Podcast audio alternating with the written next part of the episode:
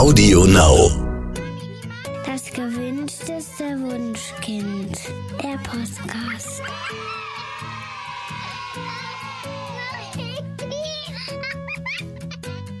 Hallo und herzlich willkommen zu Das gewünschteste Wunschkind der Podcast mit Daniel Graf und Katja Seide.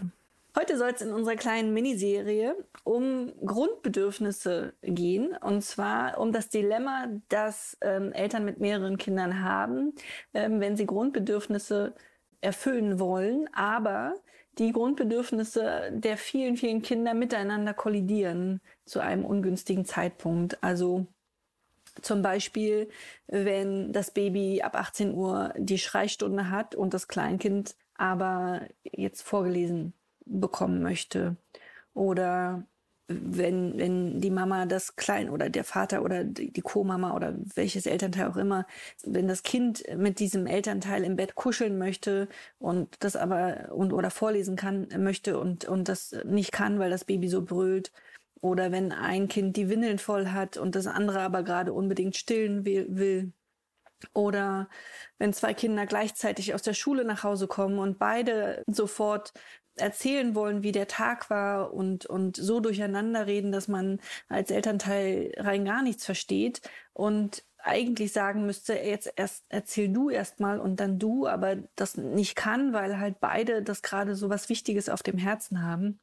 Oder wenn ein Kind eine wichtige Herzensangelegenheit mit, mit dem Elternteil besprechen will und das andere Geschwisterkind aber nicht versteht, dass es da jetzt gerade nicht dazwischen funken sollte. Oder wenn man mit drei Kindern auf dem Spielplatz ist und alle drei rufen um Hilfe, weil irgendwie sie gerade irgendwo hängen, wo sie nicht mehr runterkommen und man entscheiden muss, ja, wer geht denn jetzt vor?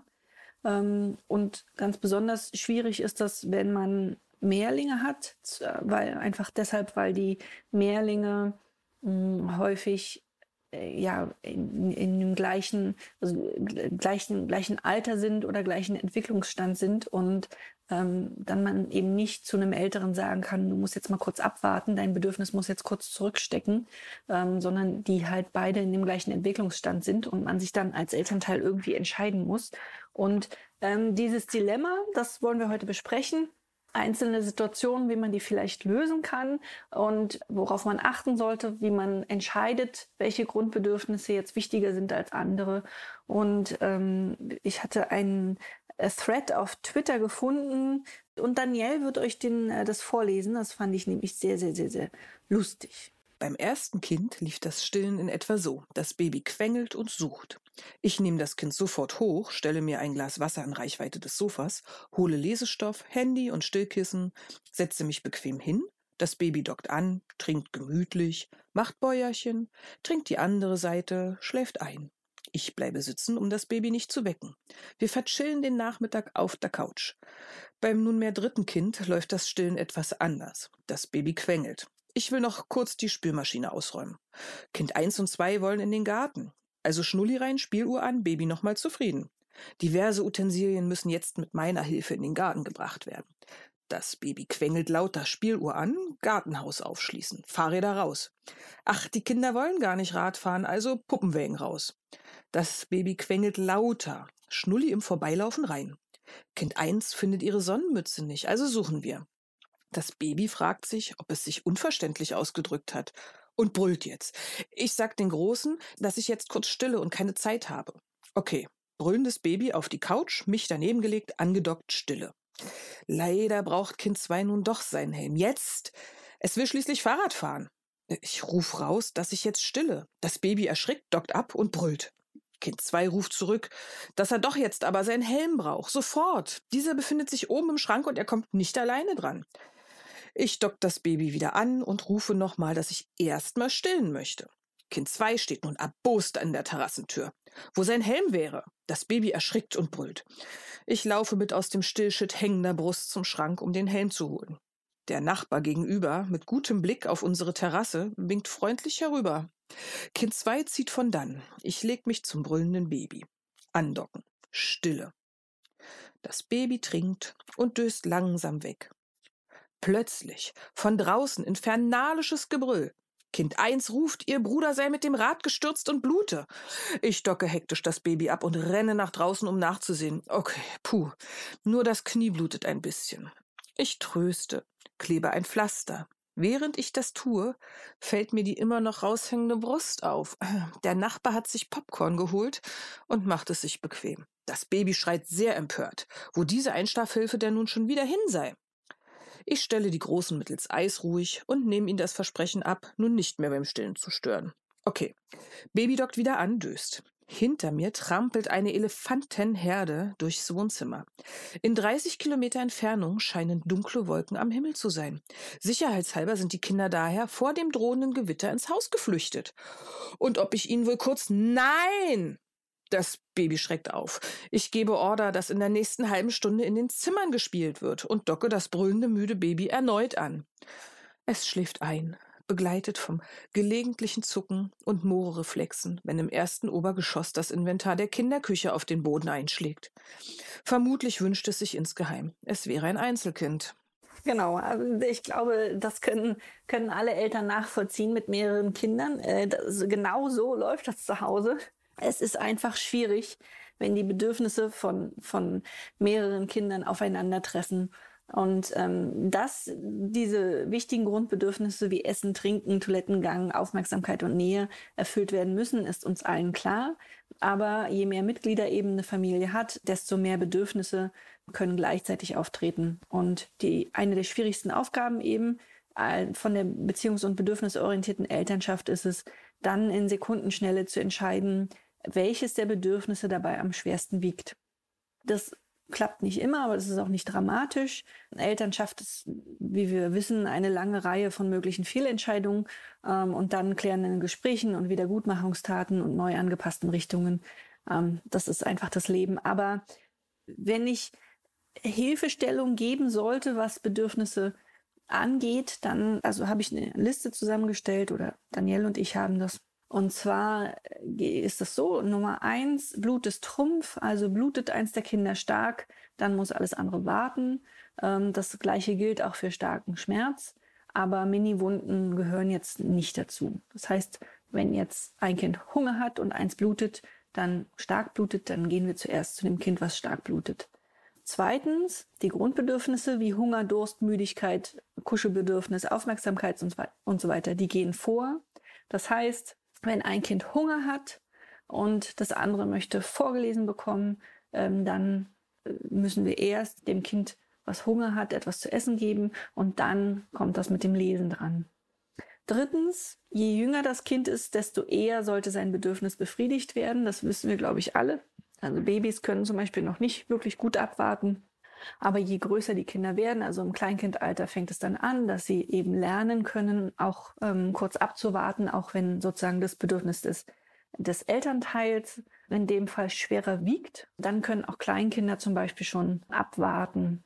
Und viertens, wenn wir ein Kind haben, was bisher zurückstecken musste, also was abwarten musste, weil eben das Bedürfnis eines anderen Kindes vorging, desto dringender sollten wir uns ähm, zeitnah eben diesem Kind ähm, wieder zuwenden. Das ist sozusagen ähm, ein wichtiger Punkt, den wir immer im Hinterkopf behalten sollten. Ähm, bei uns in der Familie zum Beispiel ist es so, dass meine älteste Tochter Carlotta relativ viel zurücksteckt, weil sie schon sehr vernünftig ist und eben sieht oder merkt, dass ihre Geschwister gerade ähm, das Bedürfnis erfüllt haben müssen und sie aber noch abwarten kann. Und die nimmt sich sozusagen von selber zurück. Und meine Aufgabe ist es dann, sie nicht zu vergessen.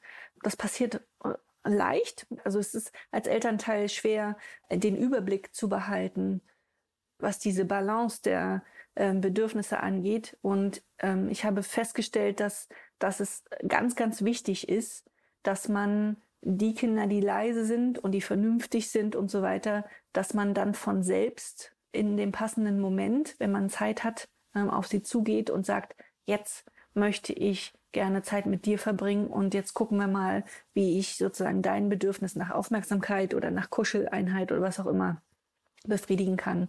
Das ist, glaube ich, eine der häufigsten Fehler, die Eltern machen, dass sie die, die Kinder, die halt ähm, das gut können, dieses Zurückstecken, in den Momenten, wo es möglich wäre, dann auch nicht sehen, so dass die immer weiter sozusagen immer weniger wollen und ähm, einige Kinder ziehen sich dann noch mehr zurück, um, um ja nicht aufzufallen oder auch weil sie bemerken, dass die Eltern selbst so am Limit sind, dass sie auch noch eigenen Druck da auf die Eltern ausüben wollen.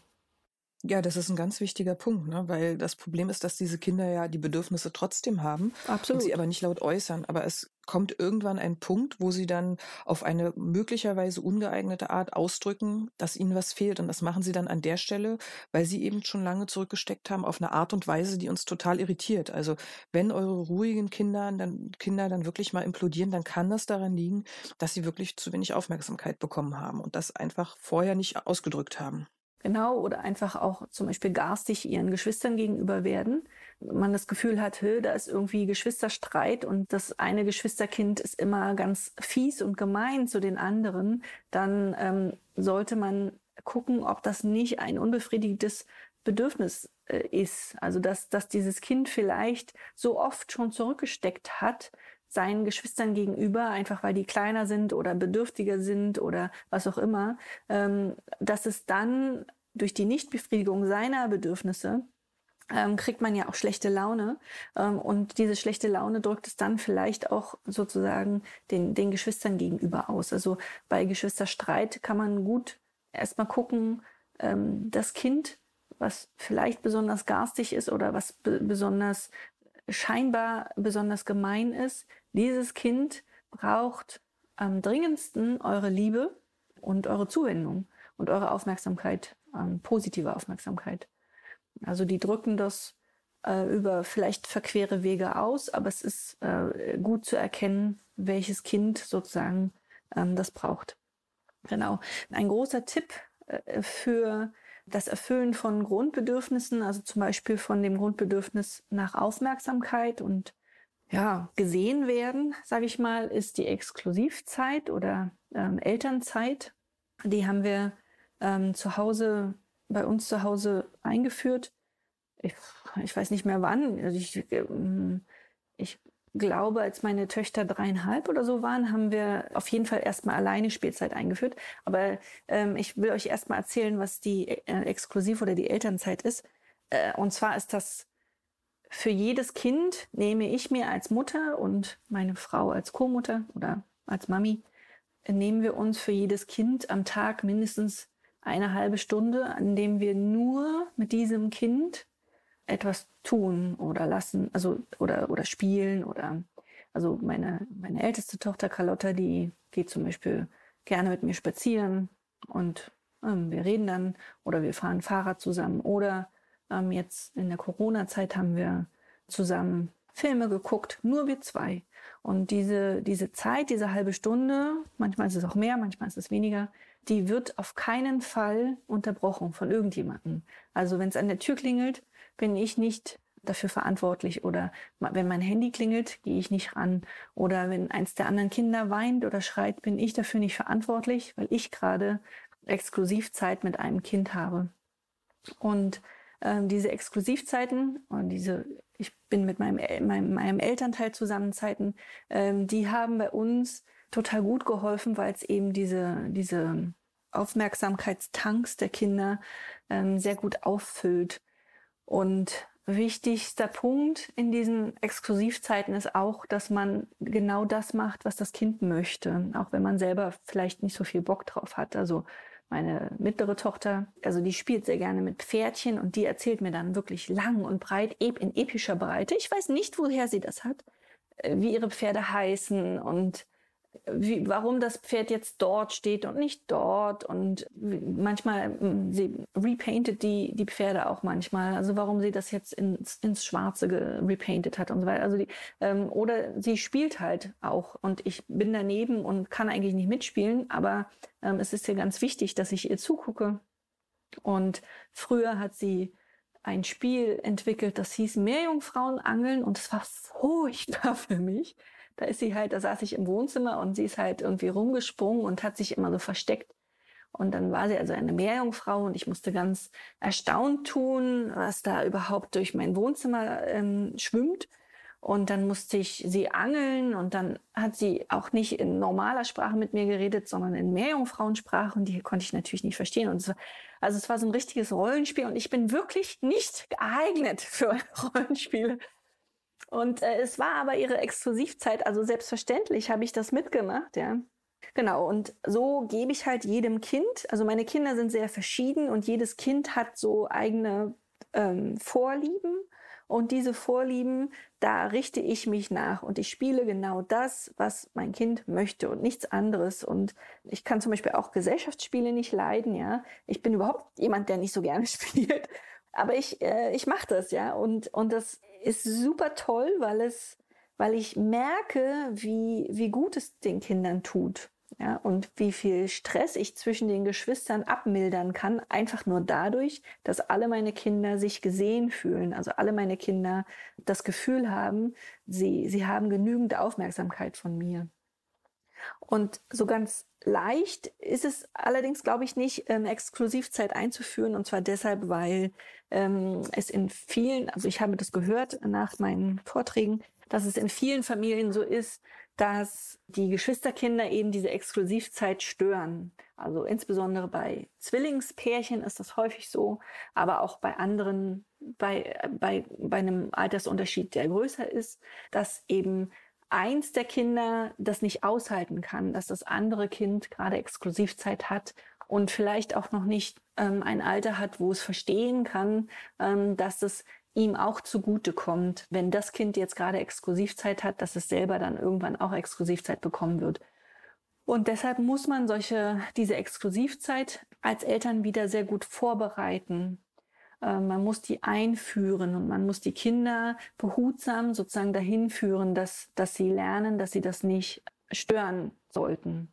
Und das haben wir gemacht. Wir sind ja beides Lehrerinnen und es ist so, wenn man Unterricht vorbereitet, dann ähm, guckt man nicht nur nach der Methode und nach dem Inhalt, sondern man, man guckt auch nach den Lernvoraussetzungen der Kinder. Also wenn ich zum Beispiel mit den, meinen Schülern zehn Minuten lesen will und ich weiß, ich habe einen Schüler dabei, der kann sich nur fünf Minuten konzentrieren, und ich aber plane, zehn Minuten zu lesen, dann gibt es ein Problem nach fünf Minuten. Und wenn ich das vorher weiß, dann kann ich für diesen Zeitraum, wo dieses Kind sozusagen die Konzentration verliert, schon vorher planen, wie ich dieses das überbrücke. Also zum Beispiel könnte ich das Kind, wenn es nach fünf Minuten die Konzentration verliert, könnte ich kurz rausschicken, um eine Runde um die Schule zu rennen. Und dann ist es wieder fit und hat wieder Aufmerksamkeit. Und die Klassenkameraden haben halt in den ähm, weiteren, in den fünf Minuten, wo es rennt, ähm, den Text zu Ende gelesen.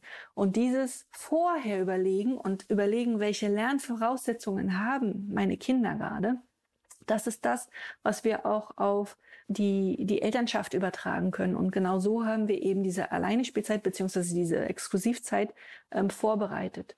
Und zwar haben wir alleine Spielzeit eingeführt bei unseren Kindern, als die eben dreieinhalb waren und zwar war das so, dass wir ähm, damals haben wir Abendbrot gegessen und meine Kinder waren sehr schnell fertig, also Carlotta und Helene.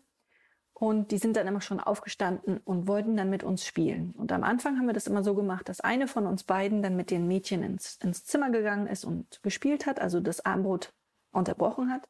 Und die andere hat eben das Abendbrot dann in Ruhe weitergegessen, alleine. Und dann haben wir getauscht. Also die erste ist dann in die Küche zurückgekommen, hat dann zu Ende ge gegessen und die andere hat dann mit den Mädchen weitergespielt. Und es war eine ganze Zeit lang voll okay für uns. Und irgendwann haben wir aber gedacht, boah, okay, jetzt wäre es schön, wenn wir Erwachsenen auch mal in Ruhe aufessen könnten. Und bei diesem Beschluss war sozusagen unser Bedürfnis äh, im Vordergrund. Und dann haben wir eben zu den Mädchen gesagt, okay, ich komme gleich, lass mich noch kurz diese Kartoffel hier aufessen. Also wir haben sozusagen, wir sind nicht sofort aufgestanden, sondern wir haben kurz gesagt, warte kurz, ich brauche jetzt noch Zeit, um das jetzt aufzuessen. Aber es war eine mini, mini, mini, mini kurze Zeit. Ja? Und dann, nach dieser Kartoffel, sind wir wieder aufgestanden. Eine von uns ist wieder mitgekommen. Und diesen, diesen Zeitraum, dieses warte kurz ab, ich muss nur noch kurz, das haben wir ausgedehnt. Also warte kurz ab, ich möchte noch meinen Teller leer essen oder warte kurz ab, ich möchte jetzt noch meinen Tee austrinken oder warte kurz ab, ich habe heute noch solchen Hunger, ich möchte mir noch einen Nachschlag holen. Und ähm, die Mädchen haben diese kurzen Zeiten, es waren immer nur fünf Minuten höchstens, ähm, bei uns in der Küche verbracht und haben wirklich akribisch auf diesen Teller geguckt, ob jetzt also wir endlich aufgegessen haben.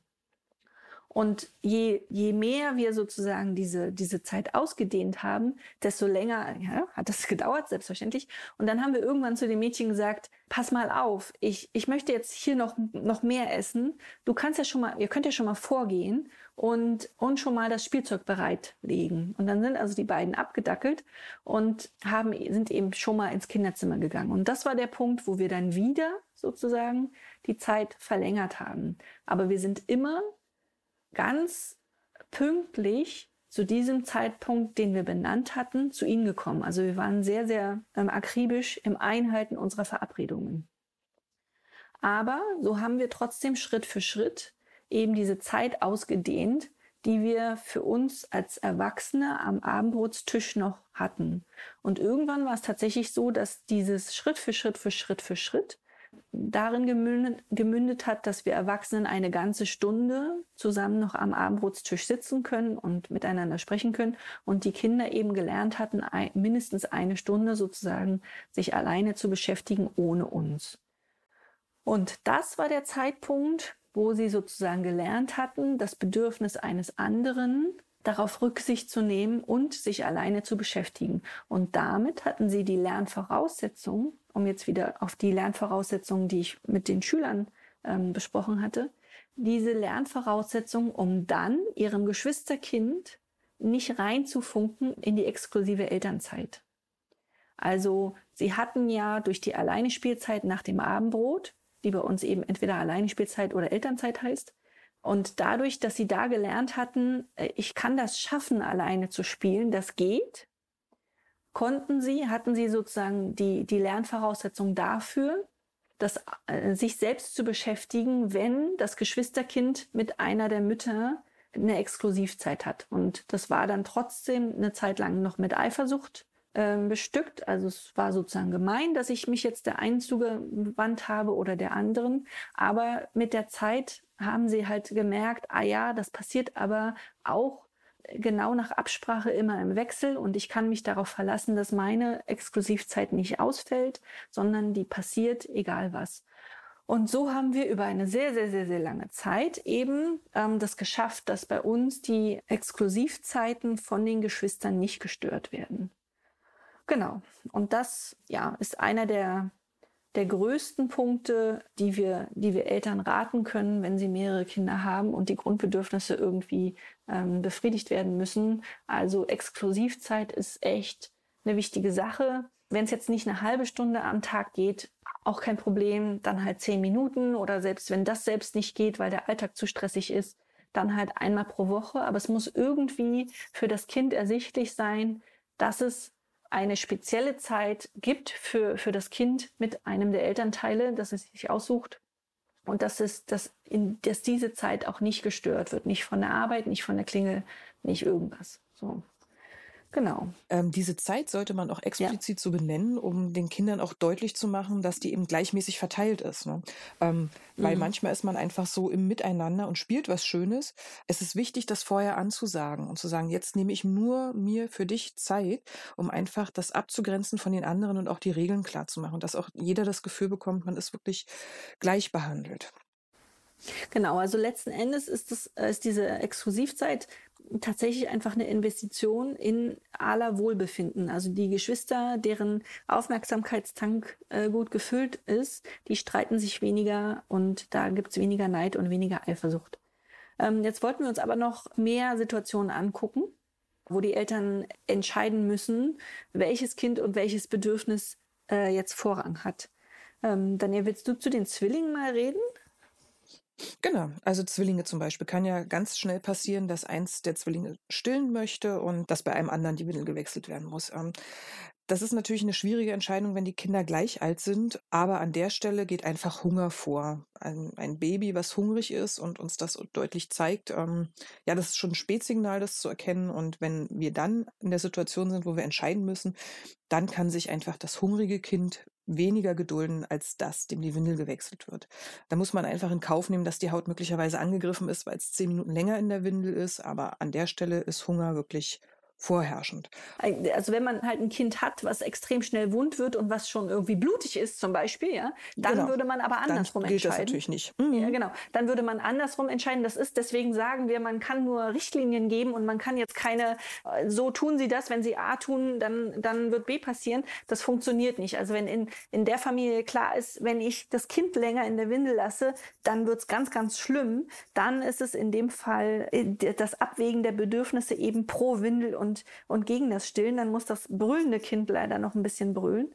Ähm, oder ja, ich weiß nicht, also es, äh, es einfach schwierig. Man muss sich bewusst machen, ähm, dass man es nie vermeiden kann, dass ein Kind auch mal weint. Ähm, ich habe viele Eltern kennengelernt, die relativ schnell Panik kriegen, oh Gott, das Kind weint und ich, man liest immer wieder, man darf Babys nicht schreien lassen. An der Stelle muss ich es unter Umständen und das ist auch nicht schlimm, weil das Kind sieht, ich bin da es sieht, ich habe etwas zu tun und ich kann nicht sofort handeln. Also da geht es wirklich immer um das alleine schreien lassen. Das heißt nicht, dass man sofort springen muss. Das Kind, was am lautesten schreit, bekommt die Bedürfnisse als erstes erfüllt, sondern dass ich wirklich abwägen muss für mich selbst. Wo ist jetzt die Priorität? Ähm, Bindung zerbricht nicht schnell. Eine stabile Bindung verzeiht es auch, dass ein Kind einfach mal abwarten muss. Man muss sich da gar keinem Druck untersetzen, dass man perfekt sein muss.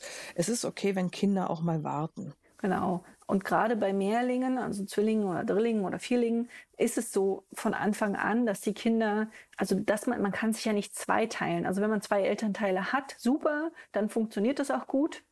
Aber wenn man jetzt nur als Einzelperson mit Zwillingen irgendwo äh, in der Wohnung steht und also es passiert einfach automatisch, dass eins der Kinder, auch wenn es noch ein Baby ist, abwarten muss. Und das darf traurig für uns sein und ähm, wir dürfen darüber wütend oder auch traurig sein, dass, dass wir unseren Kindern nicht das geben können, was wir, was wir äh, unbedingt wollen, also sofortige Bedürfnisbefriedigung. Aber daran geht kein Kind kaputt, dass es abwarten muss. Unsere Kinder sind ja psychisch stabil, also die, die kriegen das hin, dass sie, dass sie das, dass sie das in dem Moment müssen. Ähm, oft wird auch von Zwillingseltern äh, gesagt, es ist schwierig, wenn jetzt ein Kind gestillt werden will und das andere will aber getragen werden. Also, dass man wieder zwei Grundbedürfnisse. Ne? Das eine will, will sozusagen in den Schlaf getragen werden, das andere möchte stillen. Und wenn man dann nur eine Person ist, hat man wieder das Problem, dass man abwägen muss.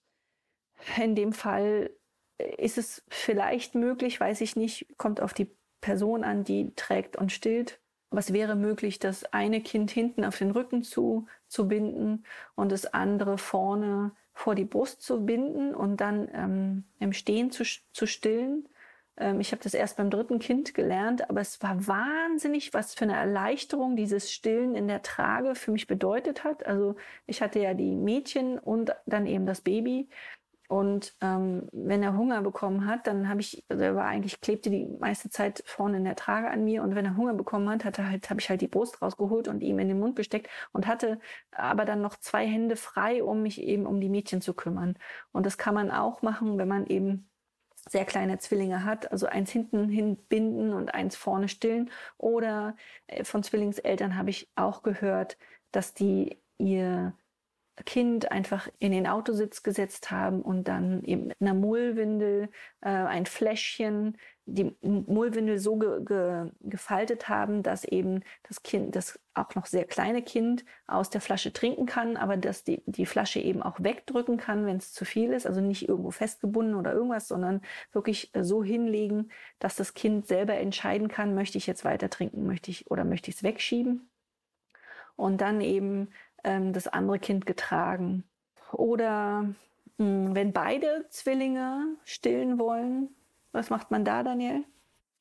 Hm, ja, es gibt Stillpositionen, die extra für Zwillinge geeignet sind und ähm, wir empfehlen da auch gerne wirklich ein Stillkissen, weil die, die das unheimlich erleichtern, auch zwei Kinder gleichzeitig zu stillen. Also es gibt verschiedene Positionen. Ich hm, kann die jetzt relativ schlecht erklären, wenn man sich es nicht vorstellen kann. Ähm, ähm, schaut ins Internet, da sind wirklich tolle Abbildungen. Manche Eltern nutzen auch Babyschalen fürs Auto und da liegen die Babys dann schon mit einem leicht aufgerichteten Oberkörper und ähm, können dann, ähm, legen die Milchflächen so, dass die Kinder nur noch nuckeln müssen. Ähm, Wenn sie zu zweit sind, können sie ein Kind stillen und vom anderen Teil, Elternteil mit der Flasche gefüttert werden. Kann man vorher mit Muttermilch abpumpen. Ähm, ja, und danach wird getauscht. Also ja, die Kinder, weil die Brüste kann man ja schlecht tauschen, jedenfalls in, den, in vielen Fällen.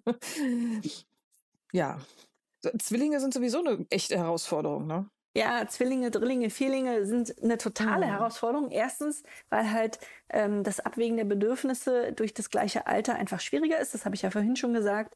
Und außerdem sind immer alle in den gleichen, manchmal anstrengenden Phasen. Also man hat ähm, häufig nicht nur ein Kind, was irgendwie wütend im Supermarkt auf dem Boden liegt, sondern eben gleich zwei oder drei. Und man hat nicht nur ein Kind, was die Wände anmalt, sondern eben auch noch die Geschwister, die das irgendwie total lustig finden und den Unfug dann entweder anfeuern oder nachmachen, ja. Und äh, zu zweit oder zu dritt kommt, kommen Kinder einfach ähm, auf die unglaublichsten Ideen. Und ähm, so einen richtigen Rat können wir da nicht geben. Also Zwilling oder also Mehrlingseltern, die sind einfach extrem unter Belastung und äh, man kann wenig tun. Ähm, also so, so furchtbar guten Rat haben wir jetzt nicht dafür, aber ähm, ich muss sagen, ich habe, ähm, als meine Töchter sehr klein waren, in einem Zwillingsforum mitgelesen und es war so eine richtige Gemeinschaft. Also die Kinder waren alle in dem gleichen Alter und wir hatten alle die gleichen Probleme und haben uns halt gegenseitig ähm, unterstützt. Und im Zuge der, Recherche zu diesem Buch, zu dem äh, unserem Geschwisterbuch, habe ich noch mal in dieses alte Forum geguckt und dachte, die alten Eltern sind da alle noch da, aber dieses Forum war irgendwie total verwaist. Und der letzte Eintrag war von vor einem Jahr und da hatte eine Mutter geschrieben: Hey, Leute, hier schreibt ja gar keiner mehr. Habt ihr denn alle keine Probleme mehr? Und die Antwort ähm, war: Ja, nee. Irgendwann sind Zwillinge auch einfach nur noch normale Geschwister. Also diese, diese extreme Schwierigkeit, die Zwillings- oder Drillings- oder Vierlingseltern haben, die der ersten Jahre, die sind wirklich total krass. Ja? Also man kann sich das, glaube ich, nicht vorstellen, wenn man es nicht selber durchgemacht hat. Aber das wird mit den Jahren besser. Also spätestens, ich finde, ab fünf so find, finde ich Kinder so verständig, dass man, dass man ja viel mit ihnen diskutieren kann. Und dann hat man einfach nur normale Geschwister. Und dann ist sozusagen dieser extreme Stress vorbei. Dann hat man eher Kinder, die eben gut miteinander spielen oder sich gut verstehen oder was auch immer. Katja, ob Zwillinge oder nicht, Kinder kommen ja gerne auch mal gleichzeitig nach Hause und ähm, wollen dann beide sofort loserzählen. Wie kriege ich es hin, dass beide Kinder sich genauso gesehen fühlen? Also sie stehen dann beide da, jeder redet und ich verstehe eigentlich kein Wort und möchte mich natürlich beiden irgendwie auf die gleiche Art und Weise zuwenden. Genau, das ist super schwierig und man kann es eigentlich nicht lösen. Also ich mache das so, dass ich äh, ich so tue, als ob ich beiden zuhöre. Also ich wende sowohl meinen Kopf einmal dahin, einmal dahin und ich verstehe aber tatsächlich kein Wort oder nur Wortfetzen. Also ich verstehe meistens ungefähr, worum es ging. So bis sie, bis sie sozusagen das, äh, das Nötigste erstmal rausgesprudelt haben. Und dann ist auch meistens gut. Und ich komme darauf aber dann meistens nochmal zurück. Also wenn ich dann die Exklusivzeit habe mit einem der Kinder, ähm, dann frage ich nochmal nach. Also du hast mir vorhin erzählt von und dann ähm, gehen, meistens gehen wir ja spazieren oder was sitzen auf der Couch oder so. Aber ähm, ich komme dann nochmal in das Gespräch, ähm, damit ich dann tatsächlich nichts überhöre, weil ähm, wenn ich jetzt beiden Kindern gleichzeitig zuhöre, dann kann sein, dass mir was ganz Wichtiges entgeht. Mhm. Ähm, und wenn ich dann später nochmal nachhake, dann merke ich schon, ob das jetzt einfach nur vom Tag erzählen war und wow, das war aufregend und wie cool ist das denn?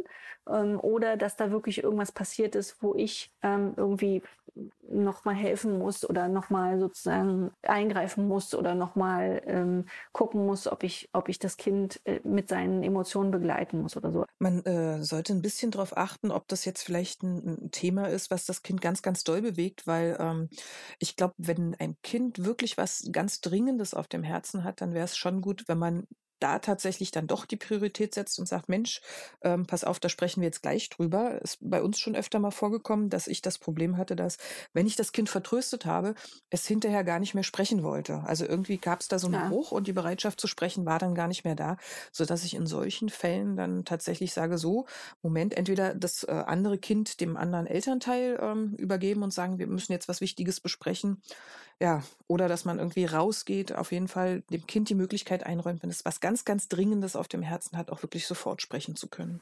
Genau, dieses Kind hat dann Priorität und ähm, dann hilft es wieder, wenn man, wenn man schon sozusagen bei den Kindern eben alleine Spielzeit beziehungsweise Exklusivzeit eingeführt hat und die dann schon wissen, ah, okay, ähm, ich muss mich jetzt zurückhalten, ähm, finde ich zwar gerade nicht so super, aber offenbar ist es jetzt was Wichtiges, also halte ich mich zurück.